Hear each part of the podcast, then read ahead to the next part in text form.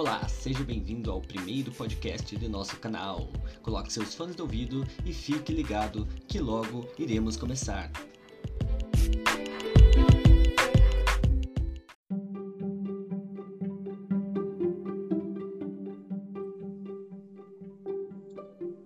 Olá, sejam bem-vindos ao Bovino Cast, um podcast sobre bovinocultura e a vida rural a campo.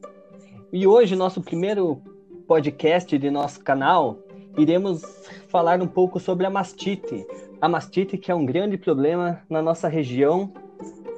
E segundo pesquisas, a gente sabe que o Brasil é o quarto maior produtor de leite mundial. E só no terceiro trimestre de 2019, a produção leiteira do país totalizou cerca de 6,29 bilhões de litros. E na nossa região, que é Santa Catarina, ela ocupou o quinto lugar no ranking oficial no final do ano de 2019. Já só Santa Catarina produziu 2,97 bilhões de litros de leite. E a região oeste catarinense contribuiu com 70% dessa produção, ou seja, é uma região altamente forte. E a mastite é um grande problema, digamos que é o principal problema uh, na bovinocultura leiteira. Então, para isso, cheguei, uh, chegamos à conclusão para criar esse podcast e bater um bate-papo com algumas informações para auxiliar as pessoas a entender mais o que é a mastite. Então, eu tenho ao meu lado aqui a Bárbara. Tá por aí, Bárbara? Oi, boa tarde, pessoal. Isso. Eu sou o Henrique, a Bárbara está aqui e trouxemos duas convidadas, a Gislane e a Pietra. Vocês estão aí? Oi. A Oi, Pietra, Gislaine tá aí, Claudio um pouquinho baixo, mas tudo bem. Então, vamos seguinte, a Pietra ela realizou umas pesquisas sobre a mastite na faculdade, nos projetos, se eu não me engano, foi isso, Pietra? Isso, foi um projeto realizado então na cidade de Três Itilhas, é, juntamente com a Gislane, que foi minha observadora prática. Então, a gente fez alguns estudos sobre mastite, prevalência, a gente descobriu os principais patógenos, os, as principais resistências antimicrobianos é, da, da área de tresitílias, né? Os principais patógenos. Aí a gente também observou alguns erros de, de manejo que pode ter causado esses problemas de mastite nas propriedades. Ah, entendi. E qual que foi o maior desafio quando você realizava essa atividade? Acho que tanto para mim como, quanto para Gislane, o maior desafio, na verdade, foi ser mulher. Porque a gente chegava nas propriedades e os produtores já olhavam meio de lado. Ah, é mulher e além disso é nova. Então a gente, como a gente é nova, eles acham que a gente não tem experiência como é mulher, eles acham que tá. não faz o mesmo serviço que o homem. Então já foi bastante difícil é, conseguir é, público para fazer o nosso, nosso projeto. E também a gente, a gente recebeu vários não no começo, até a gente conseguir pegar o jeito. Então acho que o maior desafio mesmo foi ser mulher. Muito interessante. É concordo, com a Pietra. Uh, a relação de pessoa para pessoa já é difícil e ser mulher nessas horas uh, deu uma piorada assim, em relação a conversar mesmo com os proprietários foi o mesmo maior desafio. Assim, a Bárbara está aqui do lado, ela está com uma, uma pergunta. Pode falar, Bárbara. Então, em relação a isso, teve alguma infecção, alguma coisa que foi causada nos animais que vocês tiveram que que resolver algum problema assim desse tipo? Então, é, a gente foi, na, na verdade, para fazer a coleta de animais positivos para mastite clínica e subclínica. Então, foi mais ou menos isso que a gente procurou. Então, eu vou explicar um pouquinho, né, a diferença delas, para o pessoal entender. Então, a mastite clínica, é sintomas inflamatórios que ocorrem no úmero e na teta, e ela é visível no leite. Então, quando o produtor vai tirar o leite, ele vai, ter, ele vai observar a presença de grumo, pus, um aspecto mais aquoso. Uh, e, e pode piorar ainda para febre, queda na produção, né? E em casos mais graves, morte. Isso no caso da mastite clínica. A mastite clínica ela é visível para o produtor. Então, geralmente, o produtor vê, ele já vai lá e administra é, o medicamento. Já a mastite subclínica ela é mais difícil porque ela não é observada a olho nu. Então, para você observar a mastite subclínica, você tem que fazer o teste CMT, que é o California Mastite Test, que é isso que a gente fez na propriedade. Explicar um pouquinho de como foi esse, esse teste do CMT e o teste de mastite clínica nas propriedades. Então, assim. É, explica pra gente o CMT, então, Pietra. É, o CMT. CMT a gente utilizava a raquete, né, o teste de raquete, junto com o líquido, que é o California Mastite Test, né, que é do, do líquido CMT. A gente, é, então, pingava nas quatro raquetes é, terço do, do leite do, do da teta da vaca em cada, em cada buraquinho da raquete e a gente utilizava três jatos do CMT. Se o leite ele ficasse com um aspecto mais é, gelatinoso, vamos dizer quando é positivo ele fica mais gelatinoso, é que tinha presença de mastite subclínica. Se ele ficava em forma líquida, não tinha presença subclínica. Já a mastite clínica, a gente usava o teste da caneca preta, que daí, se tivesse presença de grumos, quando a gente retirava, é porque era positivo para mastite clínica também. Nesses dois casos, a gente coletava é, amostras e levava para o laboratório. Então, mais ou menos a diferença é que a mastite clínica é visível e a subclínica ela é apenas com o teste CMT. Ok, ótimo.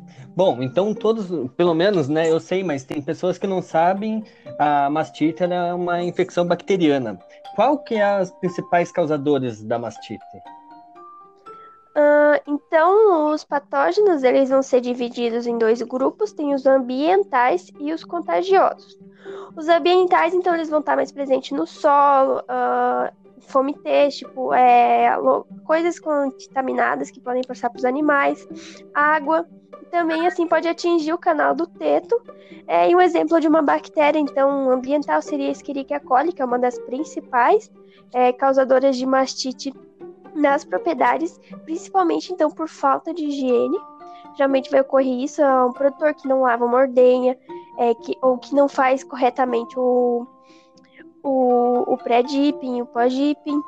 Uh, então é o principal causador aí mesmo da Escherichia coli é por falta de higiene.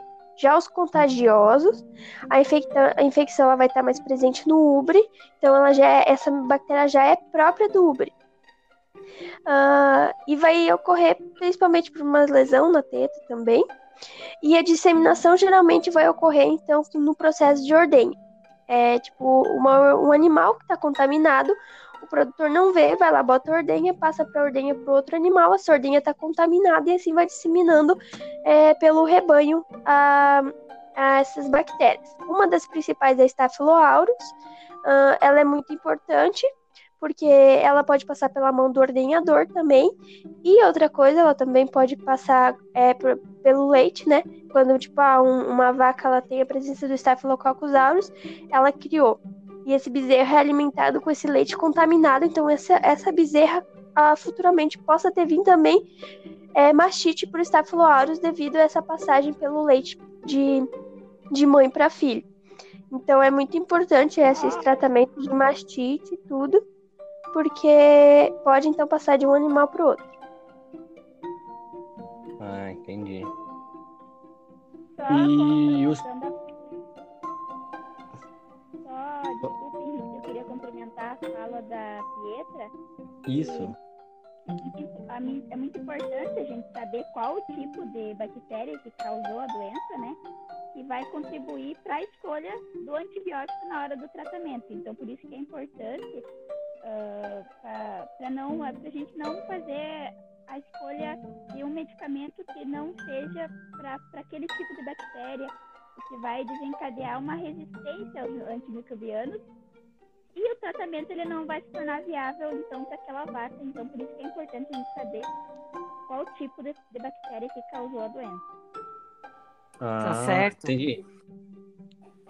E a gente sabe que é muito importante realizar exames microbiológicos. Quais, quais seriam os procedimentos laboratoriais que vocês utilizam para essas descobertas desses patógenos? Então, a gente vai lá e coleta então, esse leite positivo é, para mais subclínica e clínica. Então, a gente chega no laboratório é, e passa para as placas de Petri, que nessas placas de Petri vai ter a presença dos agars. Os agars vão ser alguns líquidos que eles ficam gelatinosos após a, é, a sua confecção. E nesses líquidos, eles, eles é tipo uma comida para as bactérias. Então, ali tem todos os nutrientes que a bactéria precisa para crescer. Então, a partir de que a gente chega no laboratório, a gente passa por uma placa de Petri contendo esse agar. E ali a gente espera 24 horas para observar o crescimento de qual tipo de bactéria que é. Tem vários tipos de agar. Cada bactéria ela tem um crescimento em diferentes tipos de agar. Tem agar que tem crescimento geral, que cresce qualquer tipo de bactéria, e tem agar que é mais específico, que cresce determinadas bactérias. Como, por exemplo, a Escherichia coli, que a gente estava conversando, ela é uma bactéria gram-negativa, ou seja, ela vai crescer apenas em agars que tem é, a presença é, de crescimento gram-negativo. Então, por exemplo, uma conque. Uma conque, ele é o meio de crescimento só de gram-negativos, então vai crescer apenas gram-negativos. Já o agar clad, ele é um crescimento geral, então ali vai crescer Staphylococcus, vai crescer Escherichia coli. Então, a gente utiliza mais ou menos esses, que é o Maconque e o Clad para observar crescimento de bactéria. No caso de fungo, que a gente também observou no projeto, a gente utilizou o saburô, que ele é principal para crescimento de fungo. Após esse crescimento, que leva 24 horas, no outro dia a gente vai lá, retira a bactéria e passa para uma lâmina. Nessa lâmina a gente faz a coloração de GRAM, que é onde a gente vai observar a forma e a coloração da bactéria. Forma como bacilos, cocos, a Escherichia coli, ela é um bacilo gram negativo e o cocos, a Staphylococcus, ele é um coco gram positivo. Daí ali, a partir dali, a gente vê a diferença entre as duas. A gente faz a coloração de gram, observa no microscópio e a partir dali a gente observa se ele é gram negativo ou positivo e se ele é um bacilo ou coco. Quando é gram positivo, ela é uma cor mais roxa. Quando ela é gram negativa, ela é uma cor mais avermelhada fraca. Então, por isso que a gente descobre. A partir de que a gente desco descobriu a bactéria, a gente vai fazer o teste, é, se for positivo, a gente faz o teste de catalase e coagulase para se for catalase coagulase positiva, ela é Staphylococcus. Se não for catalase coagulase negativa, se ela for catalase é, negativa, ela é Streptococcus. No caso, a gente não achou Streptococcus, então a gente achou geralmente foi, acho que foi 46% das propriedades é, tinham Staphylococcus. Então aqui a gente mais achou foi a Staphylococcus. A gente não pegou nenhum caso de Strepto, mas no caso se fosse catalase negativa seria Streptococcus. E no caso de bactérias negativas, no caso de bactéria negativa, a gente passaria para o tubo de Rugai, a partir que também levaria 24 horas para crescimento dentro da estufa. Depois que cresceu na estufa, a gente retira. Observa e tem um programinha na internet que se chama Identax. Nesse programinha a gente bota todas as características do tubo de Rugai e vai sair a bactéria presente. Geralmente é, a bactéria negativa que deu no nosso projeto foi a Escherichia coli, mas também teve outras várias. É, teve Klebsiella pneumoniae, que foi outra que também apareceu bastante. Então, é mais ou menos assim a diferenciação que a gente faz. Deixa eu só te interromper um pouquinho. Uh, você acabou falando de fungo, então também tem fungos que acometem a mastite? Isso. Geralmente, quando é mastite por fungo, ela é mais difícil de tratar. Uh, geralmente, o fungo que a gente mais achou foi a cândida. A cândida é o principal fungo que causa mastite. Tem outros tipos também, que agora eu não, não lembro de cabeça o nome deles, mas o principal mesmo que causa é a cândida. Uh, sim, tudo ok. E, bom, então é, a mastite ela é de alta, né? Em várias propriedades tem, né? E ela causa um grande impacto financeiro. Uh, qual você sabe me dizer qual que é esse impacto financeiro? Quanto que ele é? O tamanho dele? Um, assim, de acordo com alguns sites que eu observei, os gastos anuais no Brasil, mais ou menos, com mastite bovina em média, são de R$ 72.784. E uma vaca para lactação, o custo anual, mais ou menos, com a doença, vai ser de 727 reais. E também quando esses animais, quando eles, ah, quando eles não estão produzindo uma, é, leite que o produtor queira, ele vai, ele manda pro descarte, né? Então, quando chega no descarte uma, um, um, animal que tem presença de mastite, essa infecção, é, vai desvalorizar a carcaça cerca de 67%. Então, o produtor pode perder muito. Além disso, Outra coisa que ele pode perder é que tem empresas que elas não hoje em dia não pagam mais por quantidade, sim por qualidade. Então, se um produtor vende um, leite com mastite, a gente sabe que vai aumentar a CCS do leite. São é, essa CCS geralmente aumenta pela presença da mastite subclínica e clínica. Então, o CMT, como estava falando da mastite subclínica, é, não vai ser visível a olho nu, mas lá na, lá na na empresa de leite, eles vão observar o CCS alto e a partir do CCS alto eles já sabem que tem presença de micro-organismos no leite. Então, CCS alto, é, CBT alto, o produtor já vai perder por qualidade ali, então o produtor já vai ganhar menos. Por isso que, que tem bastante impacto. Também a vaca, se, se essa mastite clínica ela for muito grave, ela pode também chegar, chegar a perder aquele teto. Então, vai diminuir leite, com certeza vai as vacas vão produzir menos. É, é, se não cuidar, essa mastite vai se disseminar pelo rebanho, o produtor é, vai perder e vai ganhar menos na produção.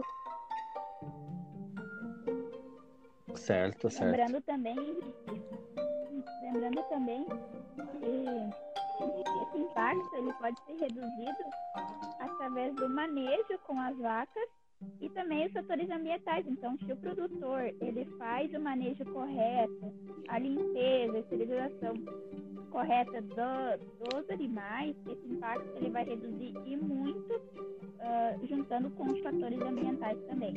E essa seria a prevenção? Isso, no caso, o manejo é a principal prevenção é para não ocorrer essa, essa mastite. Então, o que o, o que o produtor tem que fazer? Além de ter um bom manejo, o, um, o animal ele tem que ter uma boa alimentação para ele produzir, produzir o leite, né? Então, tem, tem que ter presença de fibra, é, porque a fibra a gente sabe que é o principal precursor do ácido acético, né? O ácido acético é o principal da gordura do leite, então, para ter uma qualidade, precisa dessa, dessa fibra. E também uh, os carboidratos não fibrosos, que que é para a presença de proteína no leite. Além disso, então, na ordenha, as ordenhas precisam ser lavadas todos os dias. A troca é, de, da borracha da ordenha tem que ser a cada seis meses, é, para não, não deixar deteriorar. Uh, na ordenha, então, é necessário fazer o pré-dipping é, para principalmente para mastite ambiental, porque as vacas vêm de fora, então faz o pré-dipping, ele vai, é, deixa 30 segundos, ele vai retirar toda aquela, é, se tiver presença de patógenos ambientais, passa o papel, então o papel toalha, não pano comum, porque a gente depois vai falar um pouco de exemplos que a gente viu de erros de manejo, ela vai explicar mais. Uh, não é melhor o papel toalha mesmo, um para cada teto por vaca, porque ele ajuda a melhorar o pré-dipping. Então, é, vai passar ele, ele ajuda, tipo, se deixa aquela, aquele líquido do pré-dip, pode ser que essas bactérias não saiam totalmente. Aí o produtor tira o leite, né? Com é, essa ordenhadeira limpa, depois que tira o leite, aplica o pós-dipping, porque a gente sabe que o canal do teto ele vai ficar aberto depois por causa da saída do leite. Então, esse pós-dipping ele vai ajudar a fechar e também vai ajudar para diminuir a disseminação é, de mastite contagiosa que é passada de ordenha por, por ordenha. Assim também vai ajudar nessa diminuição. Então, é muito importante é, para fazer esse manejo correto para os animais certo. Digamos, seria deixar um local uh, livre, né? Bem limpinho, seria o melhor manejo. Foi isso, então, mais ou menos. Isso, a higiene. Evitar o máximo higiene, isso. Isso, a higiene é o Ótimo. principal. Principalmente para Corynebactéria, que é uma das bactérias que agora já está começando Certo. a ser uma das principais que está causando mastite. É, outro dia eu estava vendo alguns, alguns trabalhos também que antes não era muito, agora daqui para frente está acontecendo muito e a gente sabe que a Corynebacterium é por falta de higiene, então por sujeira. Então é muito importante que não tenha, que assim consiga manter um rebanho saudável, né? Ah, sim. Outra coisa, eu tava dando uma. Vai falar alguma coisa, Gislaine? Acho que eu ouvi. Não, eu só queria complementar. Ah, complementa, claro. Que ah, a higienização, como a Pietra falou, ela é muito importante. Então, algumas propriedades que a gente visitou, eles não faziam, então, o pós e o pré-dipping, não lavavam as tetas com água da forma correta. Então, a higienização, ela é, vai ser muito importante, né, nessas horas. E algumas propriedades ah, faziam o pós-dipping, mas não faziam o pré-dipping. Muitas vezes é importante que se faça os dois e não somente um. Correto. Para diminuir, então, a incidência dessas bactérias. Outra coisa também coisa- que é Ah, importante fale, fale. É importante também lavar os tetos apenas quando há matéria orgânica. Então, tipo, quando tá muito sujo, senão não é necessário, porque tem o, o pré-dipping. Então, é necessário apenas quando tem matéria orgânica ali presente no, no teto dos animais. Agora eu ia, eu ia complementar, eu andei pesquisando um pouco e vi alguns sites e alguns artigos que eles falavam que era bastante importante você marcar os dias da lactação. E então vou te fazer essa pergunta: por que, que é tão importante e o que tem a ver com a mastite você marcar os dias? Ah, é que assim, ó, o problema é que os produtores, é, tanto que eu, eu e a Gi vimos no projeto que eles, a maioria quase não marcava os dias de lactação. Aí eu fiquei pensando, tá, como é que eles vão saber quando secar os animais? Porque a gen- é importante saber que os animais, é, para eles terem uma boa produção, eles têm que estar mais ou menos até 180 dias. Se passar de 180 dias, vai decair muito o rendimento. E outra coisa que eu vi em um estudo que um produtor é, com animal com mais de 180 dias de lactação vai decair o rendimento de 0,7 litros por dia. Ah, e outra coisa, é, com isso em consequência, o produtor então vai ter uma menor produção de leite, e a gente sabe que um produtor que tem vacas é, acima de 180 dias de lactação, ele vai ter vacas mais velhas e ele não vai ter tantas bezerras para repor. Então ele tem vacas mais velhas e poucas bezerras para repor. E a gente sabe que vacas mais velhas elas vão dar menos leite, é, o que diminui a produção do, do produtor, né? Outra coisa é que, como eu tinha dito, se ele não marca os dias de lactação, ele não vai saber como seca é, o- os animais, né? Então, é, sem essa se- secagem dos animais, é, pode levar a persistência de infecções crônicas é, na lactação, como a mastite. Então, por isso que é muito importante de marcar é, esses dias de lactação. Então, umas propriedades que a gente veio observando que tinha mais de 245, 250 dias de lactação. Ou seja, eles têm muito vacas mais velhas na lactação do que nova, né? Então vai ter menos produção de leite, eles vão perder. E outra coisa que, que eu esqueci de falar para prevenir é, tem um teste que é feito. Quando eu fiz meu estágio na, na área de produção leiteira, eu fiz um estágio num laboratório é que a gente fazia o teste do alizarol. Esse teste do alizarol é para ver se tem leite instável não ácido, que é olina, ou, ou se esse leite está ácido, que daí é por presença de micro-organismos. Então, dá para fazer até mesmo na propriedade. No caso, quando eu fiz o estágio, a gente fez na. A gente fazia no laboratório. Então, o, o, o leiteiro ia lá, buscava o leite e coletava uma mocinha de cada, de cada resfriador e trazia. Daí a gente fazia é, o teste. No caso, a gente usa ali a, li- a, lisa, a, a lisarina, que a- acho que era 70%, se não me engano, misturava com leite e ele não podia fazer grumo. Se ele fizesse grumo, ou ele era leitilina ou ele estava com acidez por presença de micro-organismos. Dá para fazer isso na propriedade também tranquilamente. E para diferenciar se era leite com microorganismo, que com uma presença de mastite, diferenciar do leite instável não ácido é fazer a fervura. Se ele coalhar, é porque é, é ácido. Se ele não coalhar, é que ele não tem presença de micro-organismos. Então é bem legal esse teste. A gente fazia também no laboratório. É, e a partir daí a gente avaliava se tivesse muito ruim. No caso, ele tinha que ficar roxinho. Tinha leite que ficava amarelo e todo duro. Só para ter uma noção de como estava o, o manejo nessas propriedades. Então, a gente ia lá, pegava, visitava, avisava, daí é, com certeza esse produtor ia ganhar menos, então é, também é um jeito de, de teste. Então, voltando aos dias de lactação, é o que tem a ver mesmo é que o produtor não vai saber o dia de secar, as vacas, então vai, vai ter mais vacas velhas do que novas, vai estar produzindo menos, e aí vai ter um impacto na produção, então ele vai perder dinheiro. Entendi. Então, eu acho que o nosso tempinho já está meio que se esgotando, né? Então, vamos encerrar aqui. Uh, foi uma conversa bastante produtiva, de muito conhecimento. Acho que agregou bastante para todos. Agradeço a Bárbara e também as convidadas, a, a Gislaine e a, e a Pietra. Valeu. Uh, isso. E, então é isso, galera. Então, para quem quiser, então que assistiu até o final, não esqueçam de, de que Logo mais vai ter novos podcasts. E é isso então. Obrigado, valeu. Tchau. Valeu.